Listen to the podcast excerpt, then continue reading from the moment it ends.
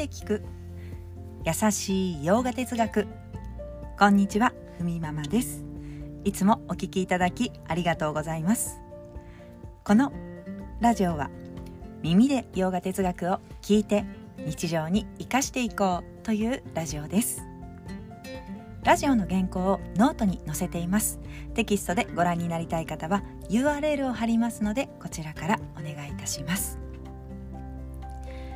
洋画哲学といったとしても、まあ、幅広いですよね、えー、このラジオではバガバットギーターを読み解いていくというもう1年くらい前から 進みが悪いでしょうか。ゆっくりとその教えをお伝えしています、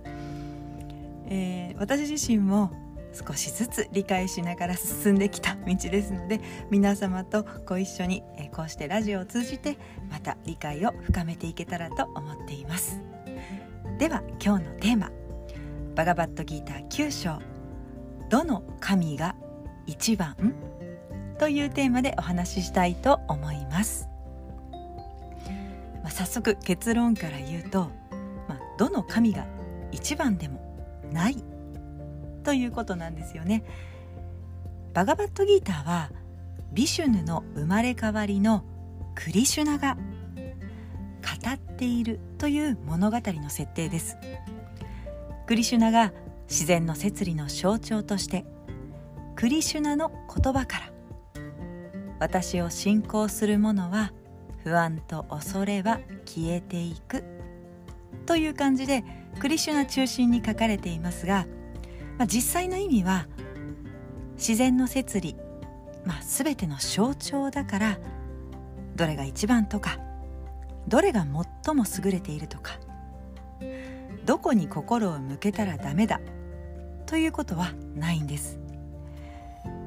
まあ、全て、えー、自分自身が大いなるものの存在を見て、まあ、そこに対して気持ちを向けていくということに対して同じなんだということを言っています。まあ、芝墓ビシュヌフがビシュヌ墓といったこともありますが、まあ、修行のね仕方が違うので、まあ、過去には争ったりもしたとどれが一番でもなく分かっている人にはこの争いは、まあ、無意味に映っているということです心を向ける対象はどこから入ってもいいということです。大事なのは自然の摂理とのつながりを見ていくということです、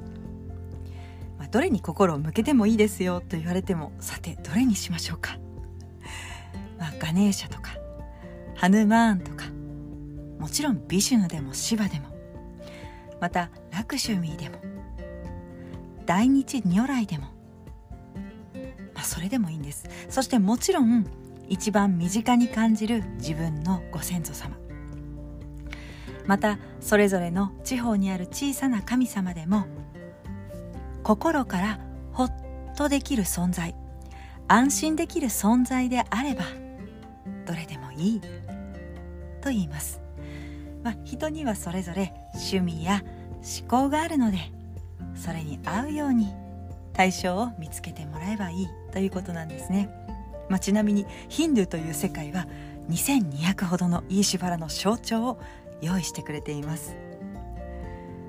まあ、なぜどんな対象でもいいのかちょっと繰り返しにはなりますが大事なのは自然の摂理とのつながりを見ることです。目には見えない大いなる自然の力の象徴、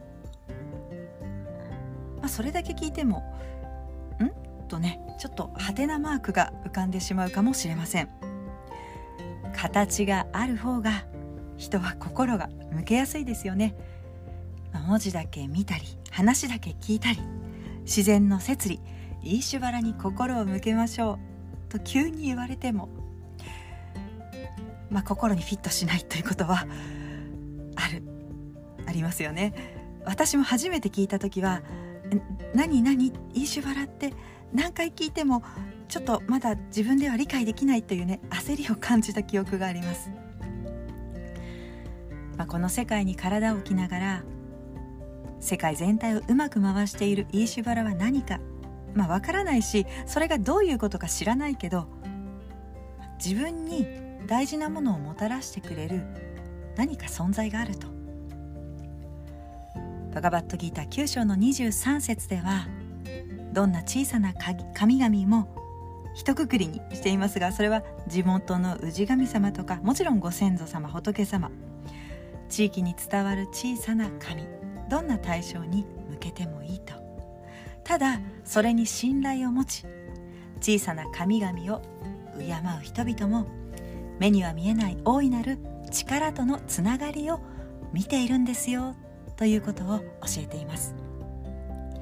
まあ、私たちの傍らで常に過去から未来そして今も見守り育み続けている自然の力。入り口というのはどこからでも私たちにご利益は変わらないということを言っています。なんかすごくインド哲学ヒンドゥーの心の、まあ、懐の深さと言ってもいいかもしれませんよね、まあ、信頼を持ちあなたが心をきちんと、まあ、開いて敬い理解しようとしてそこから恩恵をもたらしてもらおうと、まあ、そんな祈りを捧げる存在がある人その人たちも一見、まあ、別な、まあ、何か特別な宗教と言われる言われるのもその対象を通して大いなるものとつながろうとしている。自然の摂理イーシュバラに心が向いているんだ。ということなんですね、まあ、でも時にちょっと初めの話に戻りますがビシュヌが絶対とか私はガネーシャよそれ以外認めないわ、まあ、そういった献身の仕方にはそこには無知がありますよ。と言います、まあ、結局どの宗教もさまざまな形で飲み込んでインド大陸に広がりまた文化として成熟している。イエスを祈るのもいい。ブッダもいい。といったようにインドにはさまざまな宗教があります、まあ、自分の不安恐れを楽にできるならどこから入ってもいいし自分の思う対象とつながっているので OK ということなんですね。世界と自分に対する、まあ、気づいていけるベースがそこには培われているんだ。ということです。まあ、ただねそれ以外は認めないとか人々に言うとかそこには無知があると。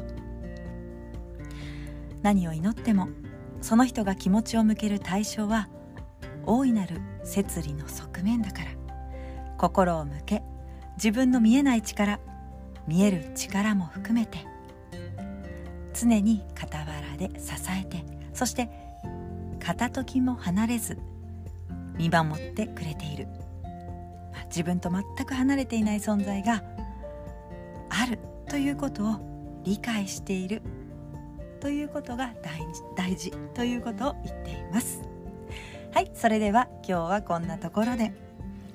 今日一日も皆様にとって素敵な一日になりますように。耳で聞く。優しい洋画哲学ふみママラジオご清聴ありがとうございました。バイバーイ。